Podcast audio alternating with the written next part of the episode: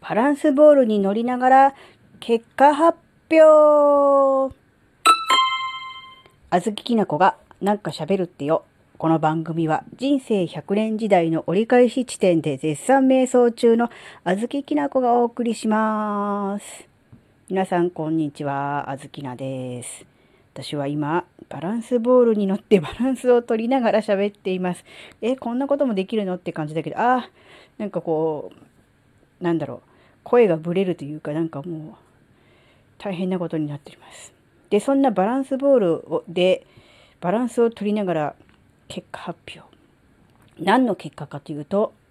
えー、以前お話しした小豆菜は10年日記をなかなか続けられないよというお話をしました。えー、ざっくりと概要を話すと3年ぐらい前から、えー、10年日記を買って始めているのだが、えー、12月はあの新しい年に向かってやりたいことなどを書き始め、1月2月はまあまあ書き始め、3月ぐらいで空白が目立ち、4月ぐらいで空白が、えー、かなりになり、5月にはやめてしまうと。で、今年も5月の10日で、えー、一旦あの日記が切れていて1ヶ月以上、えー、空白の1ヶ月以上が続いててこれはダメだということなので1ヶ月ぐらい前かなに、うん、どうやったら続けられるだろうっていうのを考えた結果朝にブレインダンプっていうのをやるのね。朝早く起きて大体ね今はね4時 4時って早いね。4時50分とか55分ぐらいとかには起きて、5時には、うー朝活が始められるようにしたいんだけど、うん、いろいろほら、あるでしょ。あの、うん、家の窓を開けたりとか、何なりがあって、で、5時は過ぎてしまうんだけど、まあ、5時過ぎぐらいから、だいたい、え、ブラインダンプを30分ぐらいやって、で、その流れで、日記を書いてしまえば続くんじゃないかっていうことなので、うん、その流れで日記を書くようにしてみますっていう話だったと思うんだけど、実際1ヶ月経ってどうだったかというと、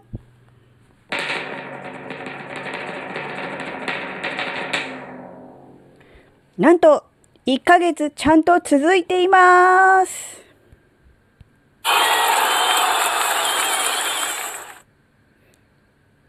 ありがとうございます。やっぱりあのね、もともとある習慣にくっつけて習慣を新しく作るっていうやり方はいいんじゃないかっていうのを聞いたことがあるって、その時も言ったんだけど、実際ね、あの、すごく楽ですね。で、ましてや全然違うことを、うん、やるわけではなく、うんとね、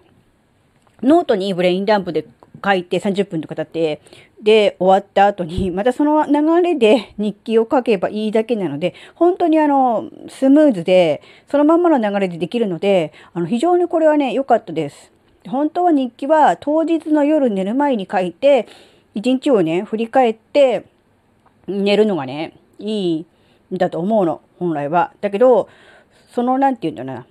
ベストな状態を理想として追求して結局できないで、ああ、自分は、うん、できなかったなとかダメだなとかって思うぐらいだったら、次の日の朝とかでもいいんで、自分のできる時間帯とかできる時にうまく生活の中に、うん、組み込んで習慣化してできてしまえば、夜やろうが朝やろうが、うん、あんまり、なんだろうな、後から見返してみるとあまり変わんないのかなって思ったの。それは何日も経った後書くと、やっぱりちょっとその時の、うん、新鮮なね、フレッシュな気持ちっていうのが、なかなか思い出せなかったりして、書けなかったりとかするからね、なんかこう、出来事だけを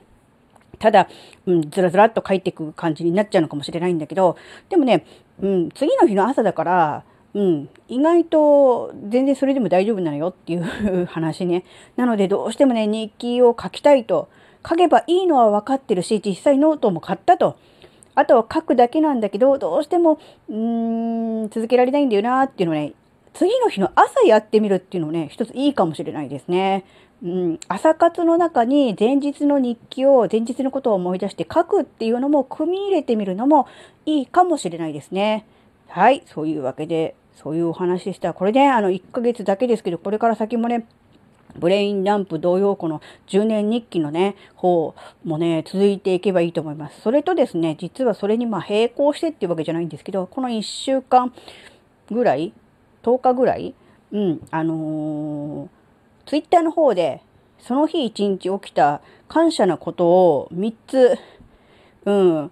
あげるというのをね、毎日ツイートしてます。はい、あのーこれはあの別に誰にとって有益とか、誰かに伝えたいことというよりは、まあ自分自身の日課ですね。うん。あのー、まあ、ツイッターでやるのでそんなに長々と書けないですし、まあ3つって決めてるので、あのー、まあ3つ考えればいい、いい考える？思い出せばいいだけなんだけど、これをやることによって普段から感謝できること、感謝したいことは何かなっていうのを考えながら日常生活を送るようになったので、なんか、ああ、あれも感謝だなと、ああ、これも感謝だわ、みたいな感じで、うん、なんかね、日常生活が非常にね、いい感じになってきたので、こっちもおすすめですね。なので、あの、字書くのはね、日記書くのは苦手だけどっていう人であればね、ツイッターとかね、利用して、SNS とかで発表してみるのもね、いいと思います。なので、ぜひ、あの、感謝日記、あずきなと一緒に続けたいという方は、ぜひ、あの、ハッシュタグ感謝日記でツイートしてますので、そちらの方もよろしくお願いします。はい。というわけで、ここまで聞いてくださりありがとうございました。それではまた次回お会いしましょう。バイバーイ